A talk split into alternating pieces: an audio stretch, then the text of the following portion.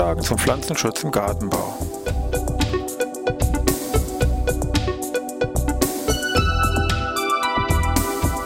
Ein wöchentlicher Podcast der Forschungsanstalt für Gartenbau an der Fachhochschule Weinstefan von und mit Thomas Lohrer. Für Gartenbaustudenten und alle anderen, die sich für Krankheiten und Schädlinge an Pflanzen, deren Biologie und Bekämpfung interessieren. Thema heute Wanzen.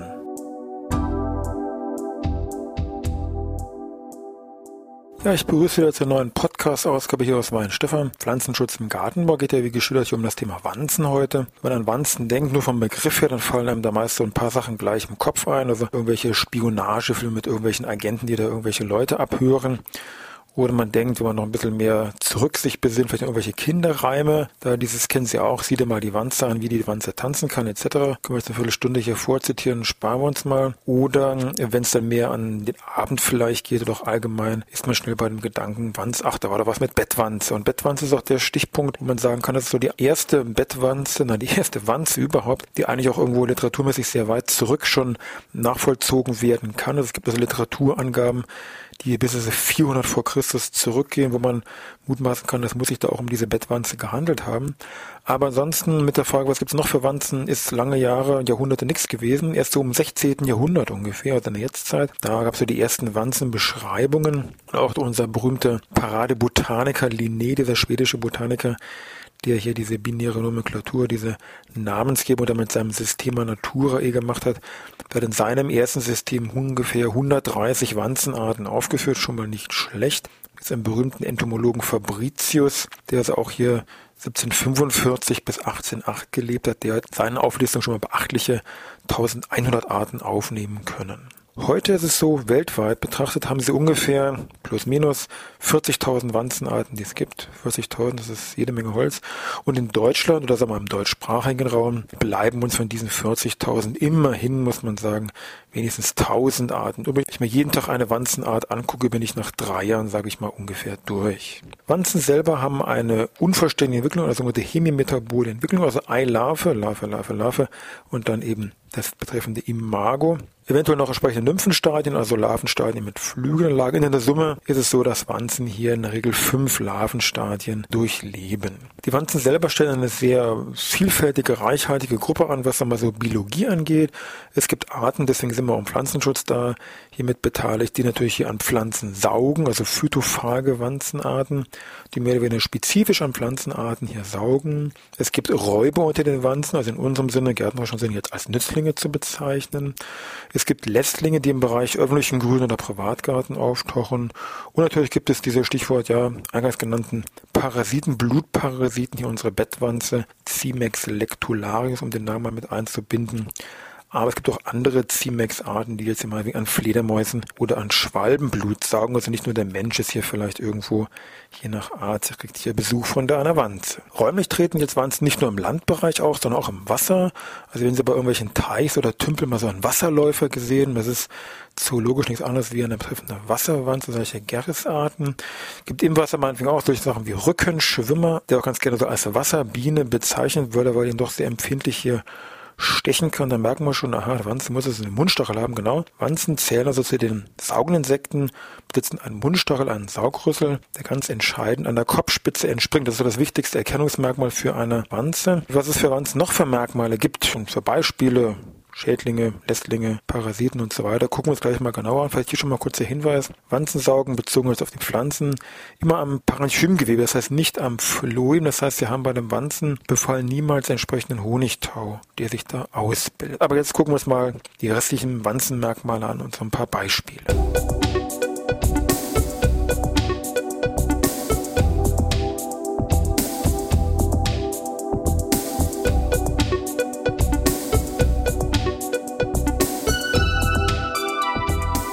Wir gehen mal die anderen Merkmale durch. Also das Wichtigste war nochmal, Mundstachel sitzt an der Kopfspitze oder springt in direkt sichtbar im Bereich der Kopfspitze. Kann man auch wunderbar sehen, wenn man sich so eine Wante speziell von der Seite her anguckt. Weitere Merkmale wäre zum Beispiel die Ruhestellung der Flügel ist hier waagerecht. Wichtig ist auch, dass die Flügelausbildung müsste man sich genau angucken, weil die nämlich unterschiedlich ist. Nämlich die Hinterflügel sind komplett häutig und die Vorderflügel sind, wenn sie wollen, halbiert. Das heißt, die Basis ist deutlich verhärtet, so ein bisschen käferartig und die Spitze ist hier ganz klar membranartig durchsichtig. Und durch diese Verschiedenartigkeit der Flügel haben diese Wanzen noch ihren wissenschaftlichen Namen bekommen, nämlich die heißen Heteroptera. Hetero ist eben verschieden und Pter ist dieses Flügel, also verschiedenartige Flügel. Da kommt dieser wissenschaftliche Name Heteroptera her.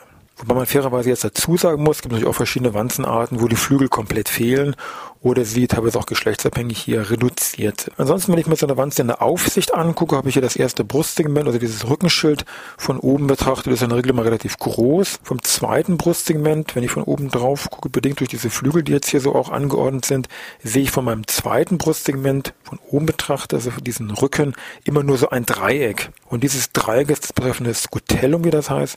Das ist auch neben diesem Mundstachel da, Kopfspitze, ein zweites wichtiges Merkmal, um eine Wanze sich als Wanze zu identifizieren. Beine und Fühler natürlich haben die Wanzen auch, aber die sind jetzt einmal weniger spannend. Interessant vielleicht noch, es gibt Wanzen, die entsprechende Drüsenöffnungen, Wehrdrüsen äh, besitzen, sowohl als Larve als auch dann später als Imago. Diese Wehrdrüsen können hier bestimmte Düfte abgegeben werden, auch teilweise dann an den Fingern haften bleiben, die, also ich sag mal, dem Menschen nicht sehr zugetan sind. Deswegen kommt auch bei vielen Wanzen diese Bezeichnung Stinkwanzen einfach daher, weil eben hier diese Wehrdrüsen, diese Drüsenöffnungen Hoffnung, da eben einen weniger genehmen Duft hier abgeben. Gut, wollen wir uns mal einige Beispiele wie geschildert angucken. Also einfach ein paar Schädlinge, was im Bereich Gartenbau vorkommt. Hinweis zum Bereich Lästlinge und auch im Bereich Nützlinge mal ein paar Hinweise, um einfach mal das Spektrum an Wanzen, deren Lebensform mal mit ein bisschen paar Inhalten und Leben hier einfach mal zu füllen.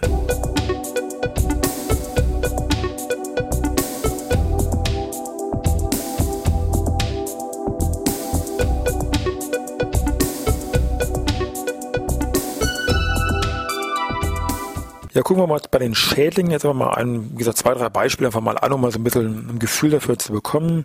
Ein Beispiel, ein bekanntes Beispiel wäre meinetwegen die sogenannte Rhododendron-Netzwanze. Im Metall verbergen sich hier zwei verschiedene Arten, einmal die europäische und einmal die amerikanische Netzwanze. Kann man aber eigentlich sagen, mal den gleichen Topf schmeißen. Das ist aber von der Biologie und von der Symptomatik doch irgendwie sehr ähnlich. Sie haben hier eine Generation pro Jahr, wobei die Bewinterung erfolgt als Ei. Fangen wir mal so im Mai, Juni ungefähr an, weil dann tauchen nämlich die Larvenstadien hier aus. Die Larvenstadien sind deutlich so ein bisschen, ich sage mal, Gesamtoberfläche so sehr stachelig und sind dann hier saugend auf der Blattunterseite von diesen Rhododendronblätter unterwegs. Folge ist, dass sich eben blattoberseits hier deutliche, ja, hell gefärbte Blattsprenkelungen dann bemerkbar machen. Später dann ungefähr ab Juli tauchen dann die erwachsenen Tiere auf und diese Rhododendron-Netzwanze heißt nicht umsonst Netzwanze am Ende, gehört auch zur Familie eben der Netzwanzen, der Tingide und das ist deswegen, weil nämlich die Vorderflügel, also das Halsschild hier deutlich netzartig, wirklich sehr schön filigran strukturiert sind und man die Tiere wirklich sehr schnell hier als Netzwanze ansprechen kann. Neben diesem Vorkommen von diesen Larven, den erwachsenen Tieren und diesen Blattsprenkelungen wäre ein weiterer wichtiger diagnostischer Hinweis das Auftauchen von solchen schwarzen Kottröpfchen, die ebenfalls hier, sage ich mal, ja wirklich sehr symptomatisch sind. Zum Herbst hin legen dann die Weibchen ihre Eier bei den Blättern, blattunterseits, meistens an den jüngeren Blättern im Bereich der Triebspitze entlang der Hauptader, teilweise auch Nebenader, ähm, dann hier ins Gewebe versenkt ab und dann schlüpfen eben daraus wieder im Mai, Juni hier meine entsprechenden Larven. Rhododendron-Netzwanze, wie gesagt, verschiedene Arten, äh, gibt's aber auch an Piris-Arten. Also man darf sich an diesem Namen Rhododendron-Netzwanze jetzt nicht zu sehr festbeißen. Eine gewisse Schwankungsbreite in den Würzpflanzen liegt hier ebenfalls vor. Vielleicht als zweites Beispiel vielleicht gleich nochmal eine so eine Netzwanze, dass man da nämlich erkennt, okay, das ist alles nicht gleich von der Symptomatik her, sondern es kann auch völlig verschieden sein. Gehen wir mal von den Rhododendron, Gehölzen mehr so weg Richtung Staudenbereich.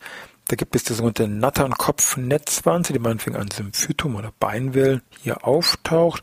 Ähm, gibt es die Gattung Dictyla echii, gibt aber auch weitere andere Arten innerhalb dieser Familie äh, Dictyla, die eben im Wesentlichen an Pflanzen der Familie Buragina 10 auftaucht. Entscheidend ist hier vielleicht Überwinterung in dem Fall als Imago und nicht wie eben als Ei.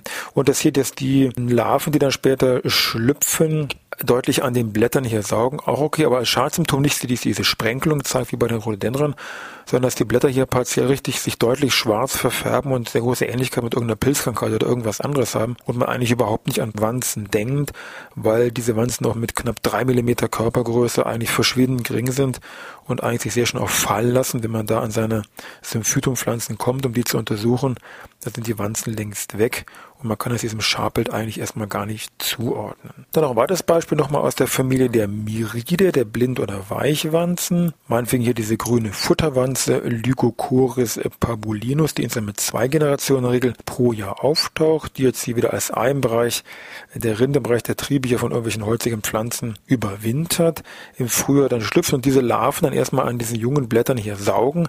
Da sieht man erstmal gar nichts dran, aber später werden dann diese Blätter größer wachsen und diese an diesen Stellen, wo gesaugt worden ist, können nicht mitwachsen. Das reißt dann eins, dann wirklich so eine netzartige Rissstruktur innerhalb des Blattes. Und die dann schlüpfenden Imagenes wandern dann erstmal Richtung Kräuter, sage ich mal, ab, also tauchen gar nicht mal an den Gehölzen auf. Und erst wenn die zweite Generation ja an den Kräutern durch ist, wandern dann dessen Imagenes erst wieder zurück zu den Bäumen und Sträuchern und dann fängt es im nächsten Frühjahr wie mit diesen rissigen Schadsymptomen an den Laubblättern bei Haselnuss und, und, und Forsythie. Sieht man das sehr häufig. Das sind eben hier Schadbilder von Weichwanzen der verschiedensten Arten.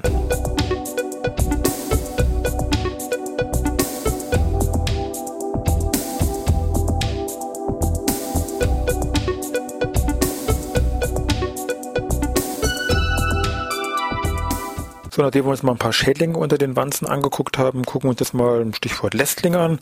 Paradebeispiel ist hier immer die Feuerwanzen. Das sind, sind relativ groß, ungefähr Zentimeter große, deutlich ja, rot-schwarz gefärbte Tiere, eben Wanzen, Feuerwanzen, da auch diese Namensassoziation schwarz-rot gefärbt, die insbesondere bei Linden und Rubinen hier am Stammfuß im Frühjahr, wenn die Sonne so schön drauf scheint, da tauchen da plötzlich hunderte oder tausende von diesen Tieren auf.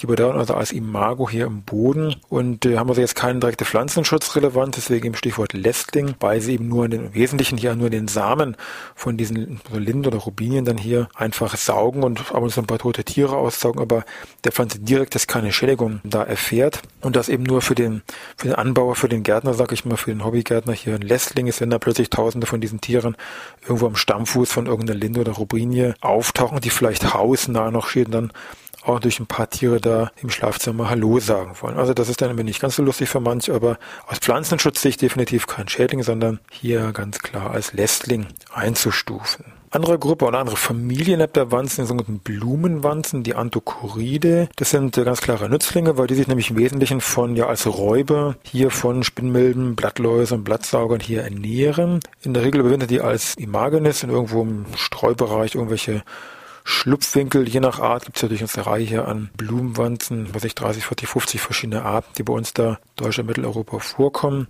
und durchleben auch mehrere Generationen, je nach Art. Entscheidend für uns jetzt nur im Sinne von jetzt Nützlinge, was bringen die jetzt, weil viele wollen irgendwelche Zahlen hören.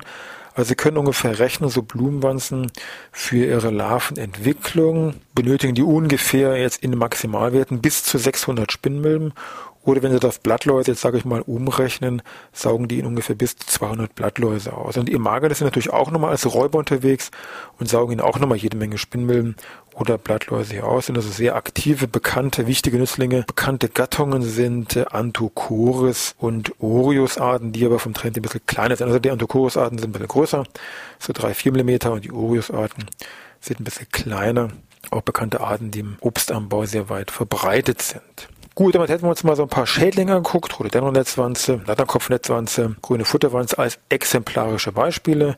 Ein Beispiel von den Lässlingen, Feuerwanze, gibt noch andere, Birkenwanze und auch was weiß ich, was es alles noch gibt an Lässlingen. Und bei Nüsslingen eben im Wesentlichen auch die Blumenwanzen, auch da gibt es noch mehr Sichelwanzen, also die Liste ist mit Sicherheit nicht vollständig.